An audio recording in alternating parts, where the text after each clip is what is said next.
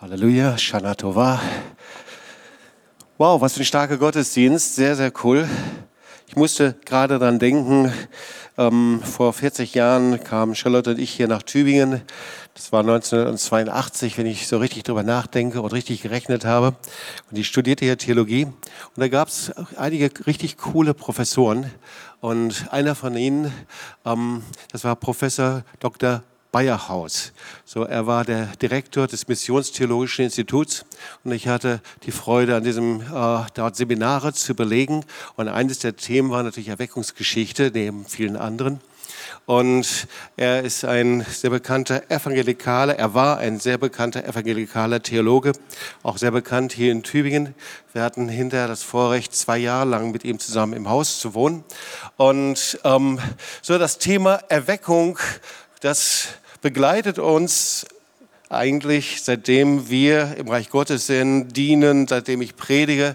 Und das ist immer so ein bisschen so ein schillerndes Thema, weil alle sprechen von Erweckung. Was ist es denn jetzt? Alle wollen Erweckung. Alle schauen dann in irgendwelche anderen Nationen hinein. Und natürlich, wie in Deutschland, wir wollen es auch irgendwie. Aber eigentlich ähm, haben wir so eine ein bisschen mystische Vorstellung davon, was es damit auf sich hat. Und wir wollen heute uns ein spezielles Wort anschauen. Und das hat etwas mit einer Redewendung zu tun. Also ich möchte jetzt mal versuchen, so zu beschreiben, wenn jemand zu dir hinkommt und ich glaube speziell bei der älteren Generation, ist, ich habe im ersten Gottesdienst festgestellt, die, die jüngere Generation kennt das nicht so.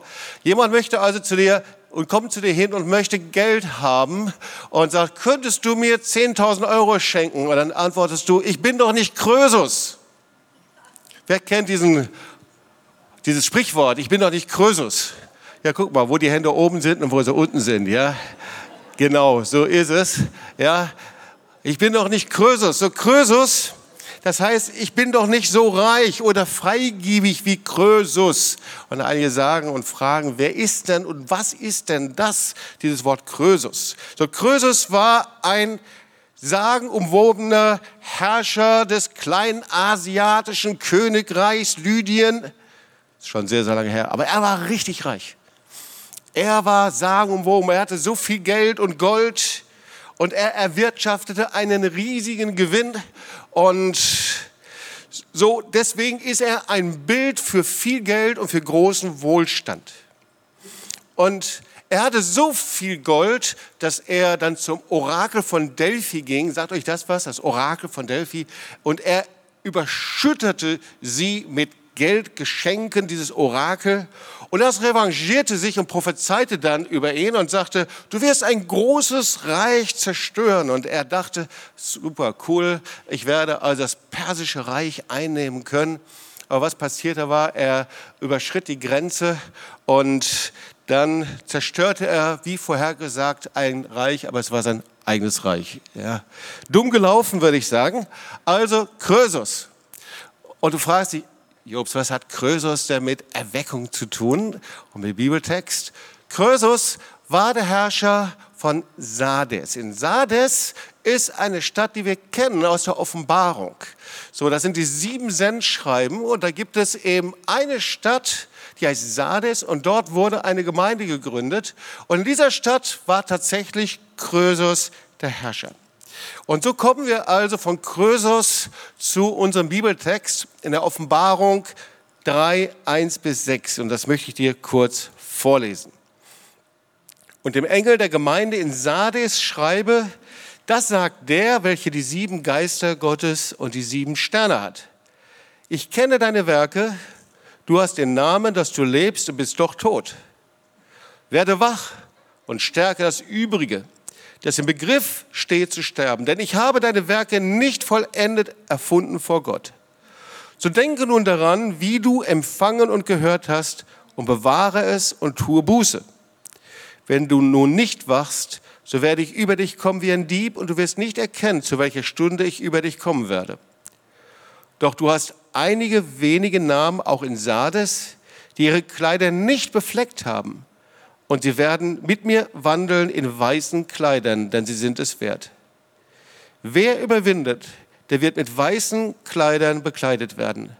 Und ich will seinen Namen nicht auslöschen aus dem Buch des Lebens. Und ich werde seinen Namen bekennen vor meinem Vater. und vor seinen Engeln. Wer ein Ohr hat, der höre, was der Geist den Gemeinden sagt. Ja, um diesen Text zu verstehen, und ich denke, viele von euch haben den Text schon mal gelesen, öfter gelesen, wir wollen uns diesen Text etwas anders nähern, denn um diesen Text zu verstehen, sollten wir uns mit einem Begriff beschäftigen, nämlich mit dem Begriff Berufung. Und da gibt es manchmal Missverständnisse, denn dieses Wort Berufung, das hat im normalen säkularen Sinn immer etwas Elitäres, ja, berufen, die höhere Berufung, die man hat. Und gleichzeitig aber im christlichen Kontext wird dieses Wort manchmal nicht richtig verstanden. So die Frage ist eben Berufung und wir werden dann sehen, warum dieser Begriff so wichtig ist für unseren Text. So der Begriff berufen kommt oder ist eben aus dem hebräischen ähm, Wort kara. Und das hebräische Wort kara heißt rufen. Dieses einfache Wort, es wird jemand gerufen. Es wird jemand eingeladen. Es wird jemand einen Namen gegeben. Und so sehen wir das auch im Alten Testament. Gott ruft dich bei deinem Namen. Das ist das allererste, und wir haben hier drüben die Eröffnung und wir haben Mitarbeiter, wir nennen sie Besalels, die eine hervorragende Arbeit tun.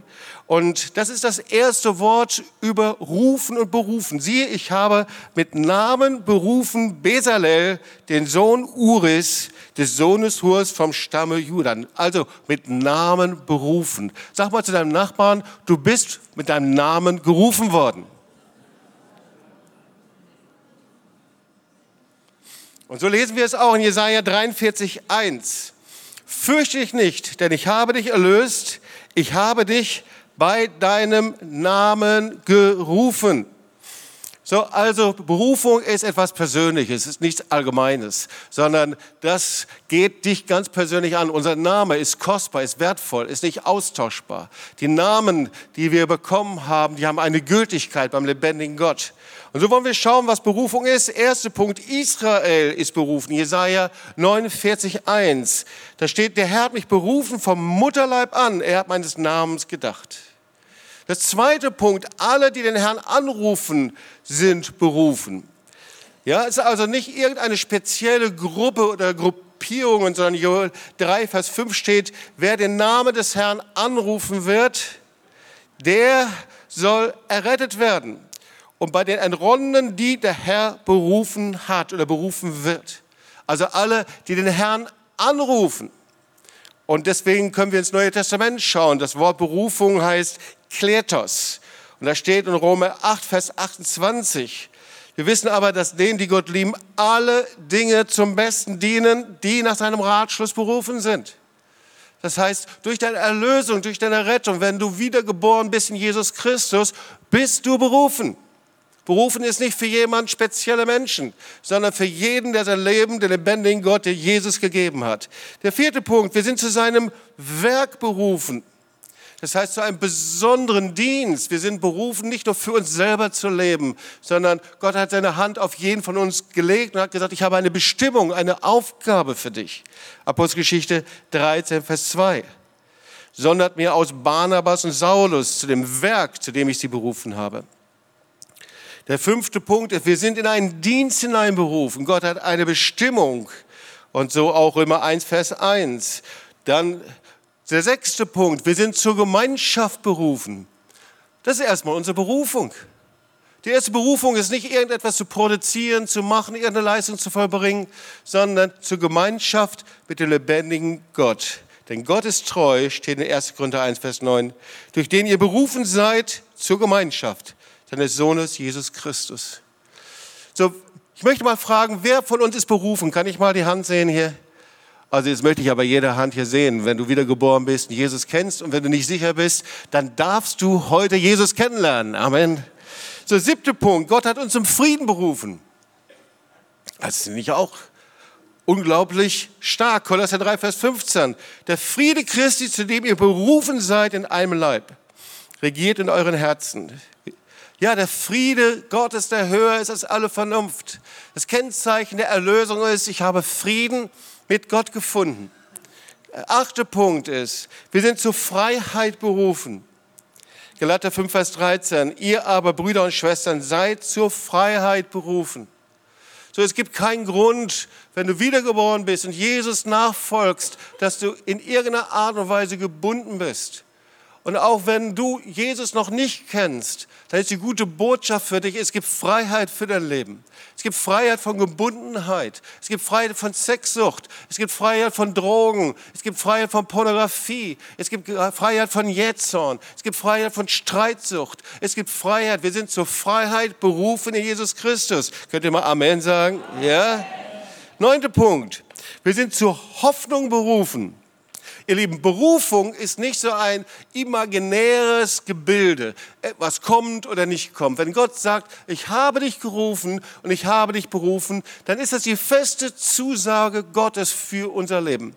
Und so steht eben Epheser 1, Vers 18, und er gebe euch erleuchtete Augen des Herzens, damit ihr erkennt, zu welcher Hoffnung ihr von ihm berufen seid. Und dann, jetzt kommt der Nachsatz, der ist so hammerstark.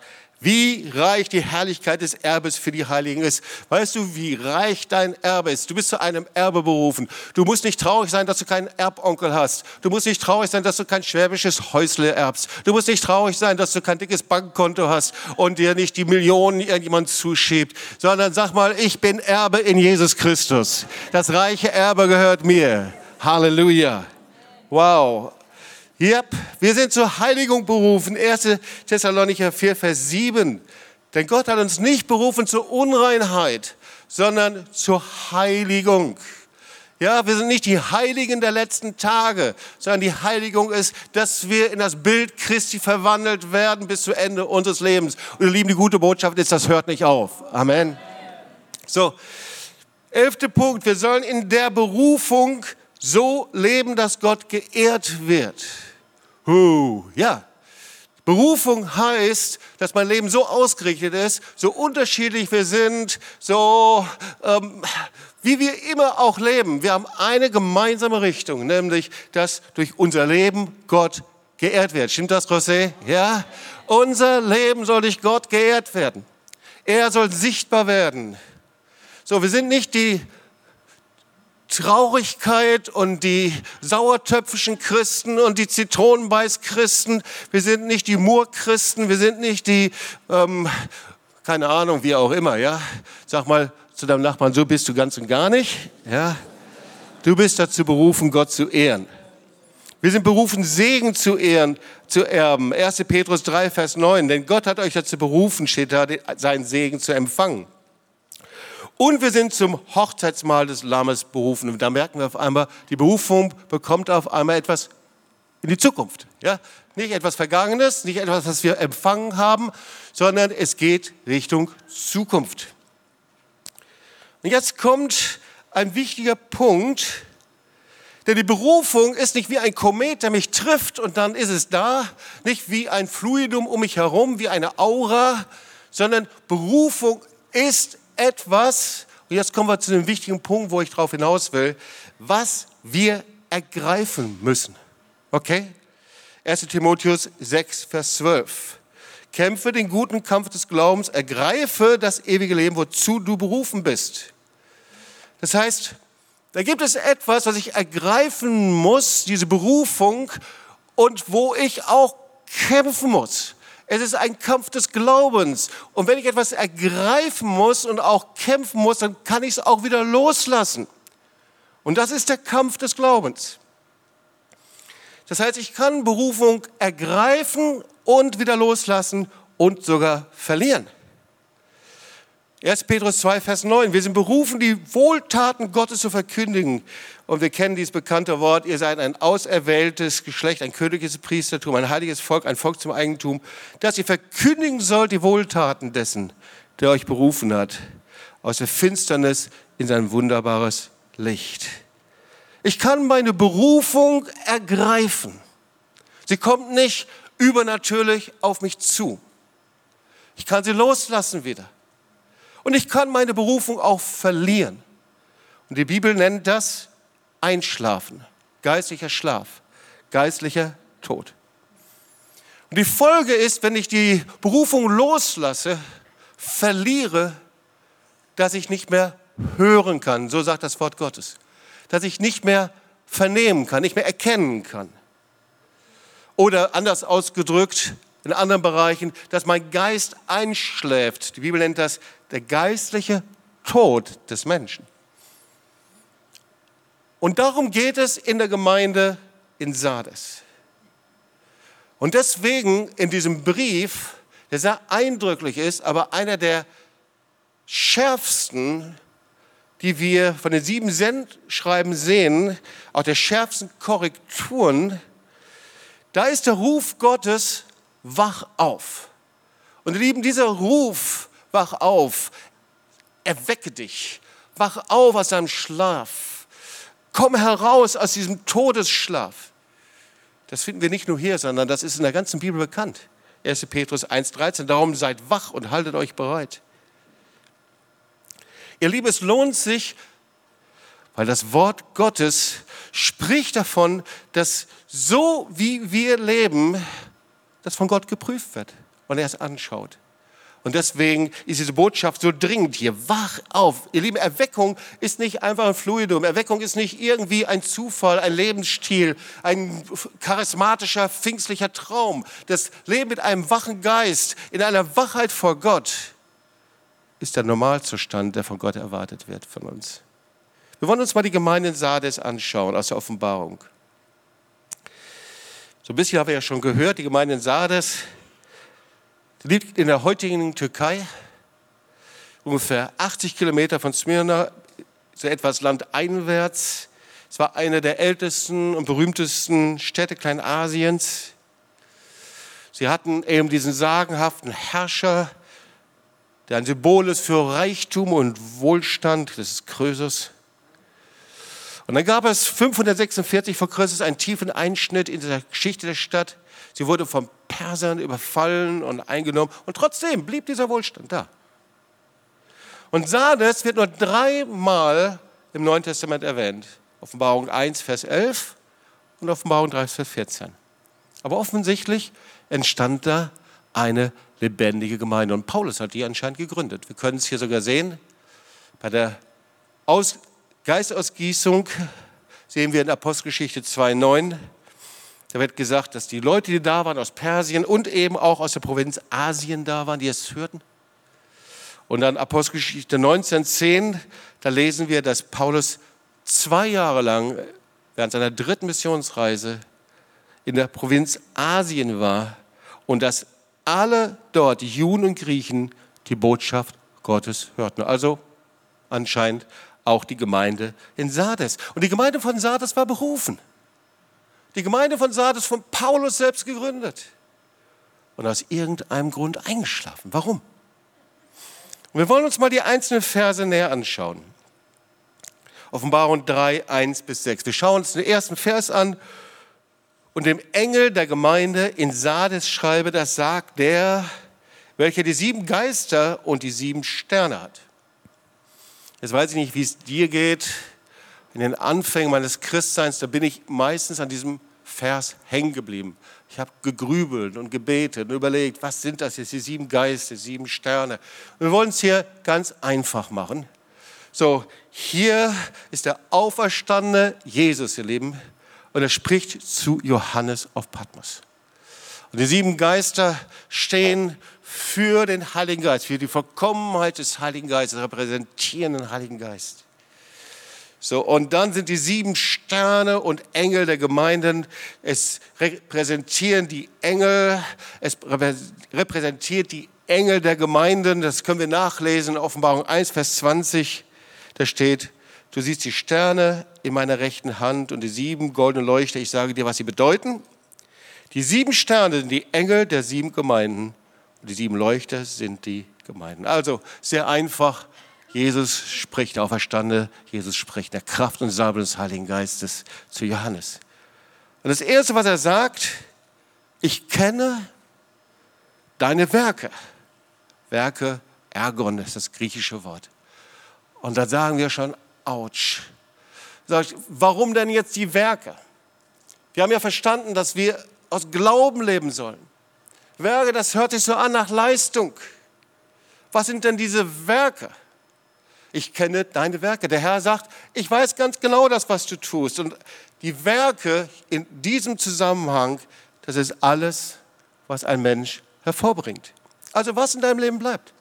Wenn du mal alles zusammenzählst, was du tust, was du machst, wenn du dann einen Strich darunter ziehst und schaust, alles, was aus Glauben entstanden ist, alles, was aus deiner Liebe zum Herrn entstanden ist, da kannst du Werke drunter schreiben. Darum geht es. Also nicht das viele, was wir tun, sondern das, was aus Glaube und aus Liebe zu Gott geschehen ist. Und da steht, ich kenne deine Werke. Du hast den Namen, dass du lebst und bist doch tot. Oder nach einer anderen Übersetzung, ich weiß, dass ihr in dem Ruf steht, lebendig zu sein. Aber in Wirklichkeit seid ihr tot.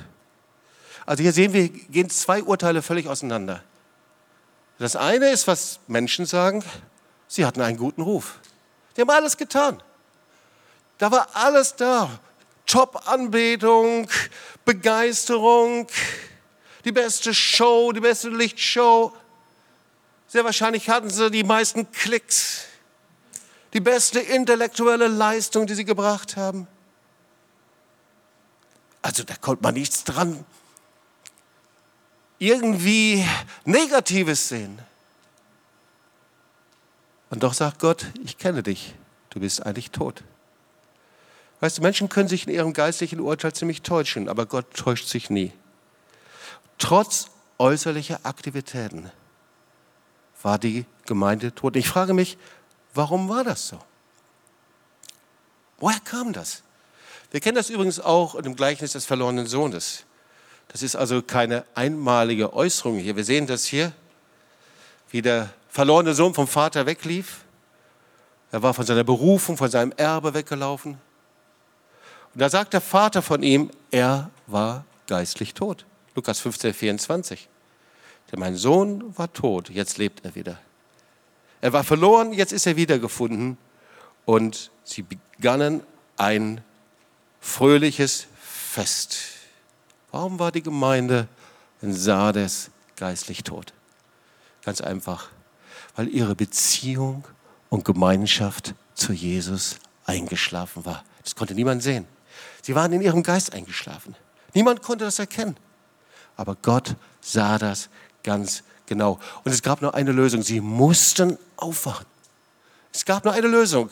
Sie mussten aufwachen. Erweckung ist, von meinem Schlaf aufzuwachen. Das ist Erweckung. Erweckung macht sich nicht an Lautstärke fest. Erweckung macht sich nicht an äußeren Formen fest. Erweckung ist, wenn ich aufwache, wenn ich den Ruf wach auf von Gott höre. Ihr Lieben, um einfach ein bisschen jetzt nach dieser etwas schwarzbrotartigen Botschaft ein bisschen uns zu entspannen, möchte ich dir einfach ähm, etwas vorstellen, das ich sehr liebe. Ich gebe zu, das habe ich aus meinem Erweckungsordner rausgeholt. Da habe ich so meine Goodies, ja, das, was ich richtig liebe. Und da ist es sicherlich auch schon viele, viele Jahre drin. Und da gibt es zwölf Unterschiede zwischen dem üblichen Gemeindetrott und Erweckung. Und ich habe gedacht, das möchte ich euch nicht vorenthalten, weil da kann man sich so gut drin wiederfinden. Seid ihr einverstanden? Wollen wir das machen? Ja? Okay. Das ist also, habe ich nicht erfunden, sondern das ist nach einem Hauptpastor äh, und Mitorganisator einer von Re Erweckungskonferenzen und sicherlich, es hat schon ein paar Jährchen äh, hinter sich. Ich glaube, äh, ich sehe es hier von 1988, aber Erweckung ist ja immer das gleiche Thema, okay? Also daran seht ihr, ähm, wir wollen uns das mal anschauen. Also, und zwar der Vergleich zwischen üblichen Gemeindetrott und Erweckung. Bist du bereit? Also, Gottesdienste. Die Leute kommen spät und gehen pünktlich nach Hause. Bei Erweckung, die Leute sind früh da und gehen spät wieder weg. Sitzordnung. Uh. Die hinteren Reihen werden zuerst besetzt. Erweckung. Die vorderen Reihen werden zuerst gefüllt. Gebetstreffen. Immer nur das treue Fähnlein der Aufrechten. Erweckung. Das, die Gebetstreffen sind gut besucht, sogar überfüllt. Gemeindeprogramm beim üblichen Gemeindetrott. Man beschäftigt sich mit Problemen, die Menschen verursacht haben. Erweckung. Man beschäftigt sich mit Problemen, die Gott bewirkt hat. Dann Mittelpunkt der Aufmerksamkeit. Gemeinden trennen sich und kämpfen gegeneinander. Bei Erweckung, Gemeinden vereinigen sich und kämpfen gegen den Teufel an. Sag mal laut Amen. Einflüsse. Die Gesellschaft nimmt Einfluss auf das, was in der Gemeinde Jesu geschieht. Bei Erweckung, die Gemeinde Jesu nimmt Einfluss auf das, was in der Gesellschaft geschieht. Persönliche Prioritäten. Stolz produziert Abwehrmechanismen und geht auf Distanz. Guck mal deinen Nachbarn kurz an und sag, ouch. Ja, vielleicht auch nicht. Erweckung. Ehrfurcht führt Menschen zu einer willigen Umkehr. Betonung.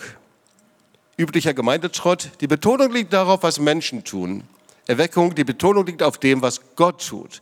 Priorität des geistlichen Dienstes. Die Priorität ist die eigene Gemeinde beim Gemeindetrott.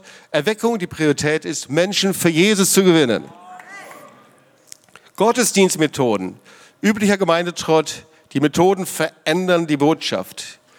Erweckung, die Botschaft verändert die Methoden. Die letzten beiden Trends beim Gemeindetrott, das Neueste ist das Beste. Erweckung, die Glaubensgrundlagen und die ersten Werke werden wieder als Wichtigstes erkannt. Und jetzt, jetzt wird es ganz, ganz interessant hier. Okay. Also im ersten Gottesdienst, da kam dann der größte Applaus dann, ja. Üblicher Gemeindetrott, Musik. Die Lieder sind kompliziert und eigentlich mehr für Spezialisten geschrieben. Und Erweckung, die Lieder sind einfach und können von allen gesungen werden. Yes, come on. Ich sehe schon den nächsten Gebetstreffen und Anbetungsteams hier. Okay. Okay, wir gehen nochmal zur Gemeinde Sardes zurück. Vers 1b. Du hast den Namen, dass du lebst und bist doch tot. Also sie lebten ein Scheinchristsein. Sie schienen lebendig zu sein, aber sie waren in ihrer Beziehung geistlich eingeschlafen. Und niemand merkt es. Und ich habe vor vielen Jahren eine Predigt gehalten und das würde hier gut hinpassen, und zwar über den Club der geteilten Herzen. Die Gemeinde Sardes gehörte dazu, zu dem Club der geteilten Herzen. Sie hatten ein geteiltes Herz, das war ihr Problem. Ein geteiltes Herz merkt man nicht so. Ein geteiltes Herz ist, wenn man in der Anbetung ist, im Gottesdienst, bei der Predigt, wenn ich diene, wenn ich draußen arbeite, egal was ich mache und was ich tue, aber mein Herz von anderen Dingen als vom lebendigen Gott gefangen ist. Und deswegen kommt der zweite Vers, werde wach und stärke das andere, das schon sterben wollte, denn ich habe deine Werke nicht als vollkommen befunden vor meinem Gott. Dieser Vers ist nicht so ganz einfach. Ich will ihn auch versuchen zu erklären. Wache auf und stärke, was bei euch noch lebendig ist, sagt die Hoffnung für alle. Denn ich sehe, dass deine Taten vor Gott nicht bestehen können. Das heißt ja, dass wenn wir vor Gott stehen, der Herr anschaut, nicht wie viel wir gemacht haben, sondern mit welcher Haltung wir es gemacht haben. Ob wir es aus ganzem Herzen, aus ganzer Liebe, aus ganzer Hingabe, ob wir es aus Glauben getan haben was daraus entstanden ist. Und da wollen wir uns nochmal die Stadt Sardes anschauen. Ich hatte ja gesagt, in der Stadt, da gab es eine Burg, eine uneinnehmbare Zitadelle, so sagt man. Und erstaunlicherweise wurde diese Zitadelle zweimal erobert. Einmal 546 vor Christus von Persen, dann Persern, dann 218 vor Christus von Antiochus dem Großen.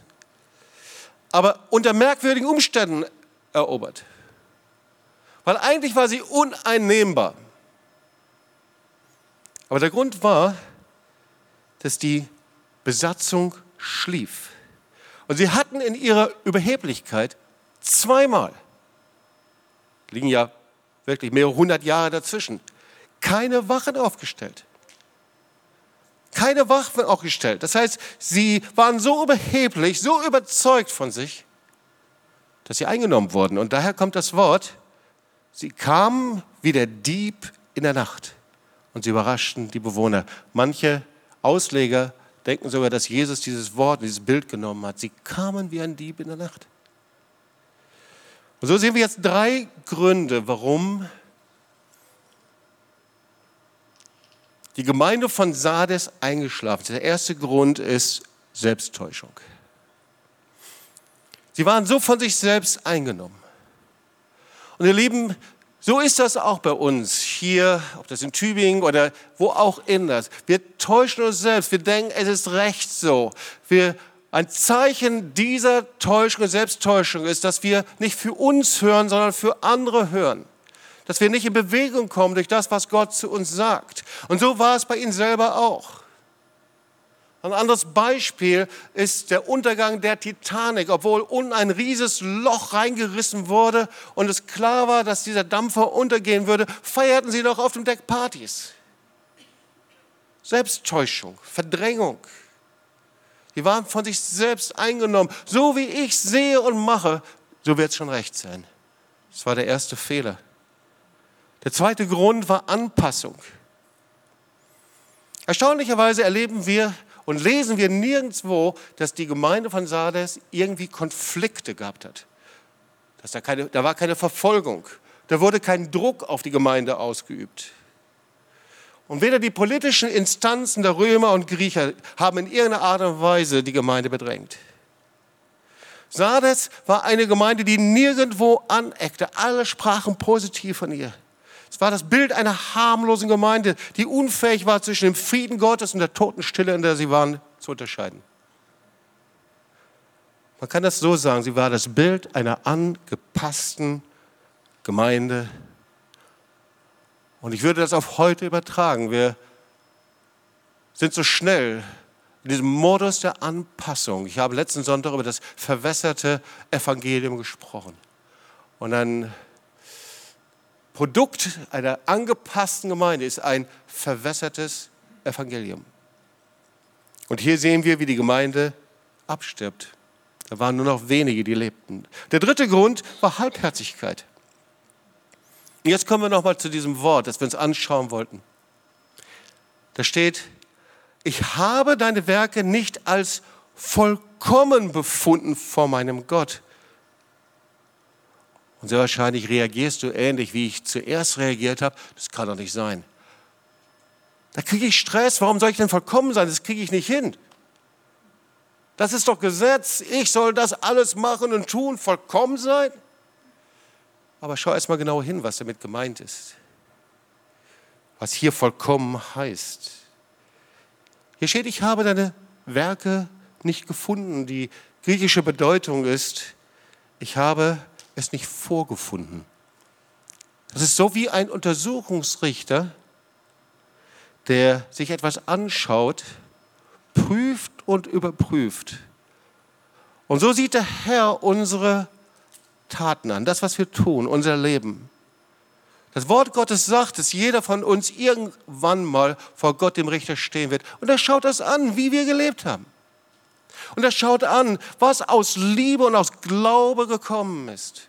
Er schaut nicht die Quantität an, nicht die Masse, die Größe, sondern er schaut, wie wir es getan haben, wie unser Herz war. Und so heißt es, nicht vollkommen. Jedes Wort ist, und das ist das, was Jesus zu der Gemeinde sagt. Es hat den Anschein, dass alles stimmt bei dir. Du gehst überall hin. Da ist Liebe, Geduld, vielleicht sogar Dienst, Hingabe, Gebet, alles da. Aber da ist etwas, es entspricht nicht meinen vollkommenen Willen. Und was ist das? Schau mal, die Liebe Gottes ist immer 100 Prozent. Niemals 98, auch nicht 99 Prozent. Die Liebe Gottes ist 100 Prozent. Dass Jesus ans Kreuz gegangen ist, das, die Erlösung war nicht 95 Prozent, sondern die war 100 Prozent. Er hat nichts davon zurückgenommen. Die Gnade Jesu und Vergebung ist 100 Prozent, ist vollkommen. Vollkommen ist 100 Prozent. Die Schöpfung war gut, sie war 100 Prozent vollkommen. Das Wort Gottes ist vollkommen, es ist 100 Prozent Wort Gottes. Und die Erlösung ebenso. Und das sagt auch das Wort Gottes. Psalm 18, 32. Gott umgürtet mich mit Kraft und macht meine Wege vollkommen. Matthäus 5, Vers 48. Darum sollt ihr vollkommen sein, wie euer himmlischer Vater vollkommen ist. Was ist denn damit gemeint? Damit ist nicht gemeint ohne Fehler. Damit ist nicht gemeint, dass wir nicht versagen könnten sondern damit ist gemeint, was in Matthäus 22, 37 steht, du sollst den Herrn, dein Gott lieben. Wie denn? Von ganzem Herzen. Von ganzer Seele. Mit all deiner Kraft. Mit allem, was ich bin. Mit allem, was ich habe. Ihr Lieben, die vollkommenen Werke, das ist alles, was aus deinem Leben, aus ungefärbtem Glauben und ungeteilten Herzen entstanden ist. Versteht ihr? Hat ganz anderes Vorzeichen. Das sind vielleicht sogar die ganz verborgenen Dinge. Niemand sieht es. Du zu Hause bist oder vorne stehst oder predigst. Aus ungefährtem Glauben, aus ungeteiltem Herzen, aus Liebe zu ihm. Schau mal. Und deswegen bittet Jesus nicht einfach, und sagt, folg mir doch einfach aus ganzem Herzen. Sondern er sagt, wenn du mit geteilten Herzen lebst, und wenn es nur wenig ist, dann gibt es nur eine Möglichkeit, du musst aufwachen, weil sonst schläfst du ein. Sonst wirst du wie bei den Christen von Sardes einschlafen und in einem geistigen Tod leben. Vers 3. So denke nun daran, ich werde ein bisschen Speed geben hier, so denke nun daran, wie du empfangen und gehört hast. Interessant ist, dass da nicht steht, was du empfangen und gehört hast. Und halte es fest und tue Buße. Wenn du nicht wachen wirst, werde ich kommen wie ein Dieb und du wirst nicht wissen, zu welcher Stunde ich über dich kommen werde. Also denke, wie du es empfangen hast. Denk mal, wie du dein Leben Jesus gegeben hast, was da passiert ist in dir als du angefangen hast, dich mit dem Wort Gottes zu beschäftigen, als die Ersten für dich gebetet haben, hast du den Heiligen Geist kennengelernt, überleg mal, wie du das empfangen hast und wie du das Wort Gottes gehört hast. Und dann sagt er, was ganz wichtig ist. Das ist nicht einfach da. Du musst was tun. Halte es fest. Ich kann es loslassen oder aber ich halte es fest. Ihr Lieben, die Mächte der Finsternis, der Lügner von Anfang an, ist daran interessiert, dich so zu belegen, dass du es loslässt. Das ist der Vater der Lüge. Er will nur eins, dass Kinder Gottes ihre höchste Berufung, Erlösung loslassen. Aber er schafft es nicht. Sag mal zu deinem Nachbarn, aber er schafft es nicht. Amen. Ich überspringe jetzt Vers 4, gehe da sehr schnell weil das die gute Botschaft, es waren einige in Sardes, die ihre Kleider nicht besudelt haben. Der größte Teil von ihnen war eingeschlafen.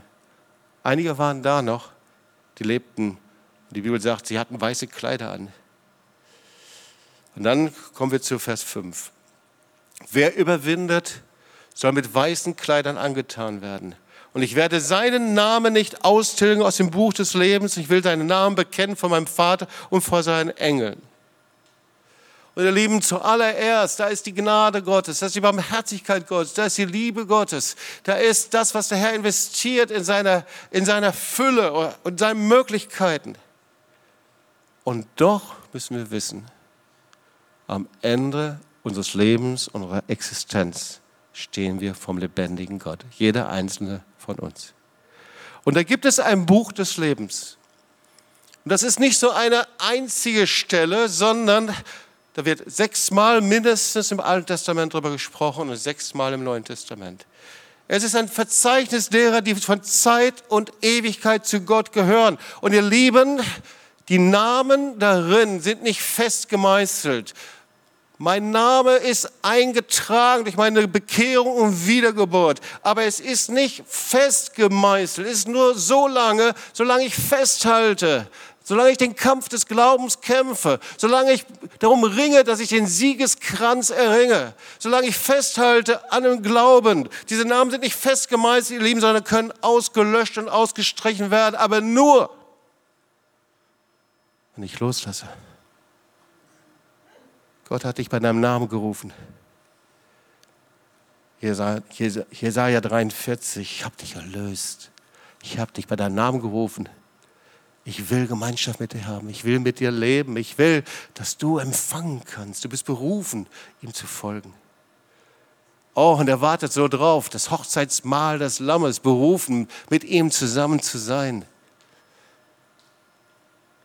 Und ihr wunderbaren Köche hier, inzwischen sind ja die Männer oft bessere Köche als Frauen und die wunderbaren Köche, Frauenköche oder wie auch immer, vergesst all eure besten Rezepte. Das Hochzeitsmahl des Lammes, kannst du darauf warten. Aber du musst die Berufung ergreifen. Du musst die Berufung ergreifen. Du kannst sie und ich kann sie, wie die Gemeinde sah, das verspielen und verlieren und geistig einschlafen. Aber der gute, die gute Botschaft ist, dass der Herr sagt, wach auf. Das ist der Ruf Gottes.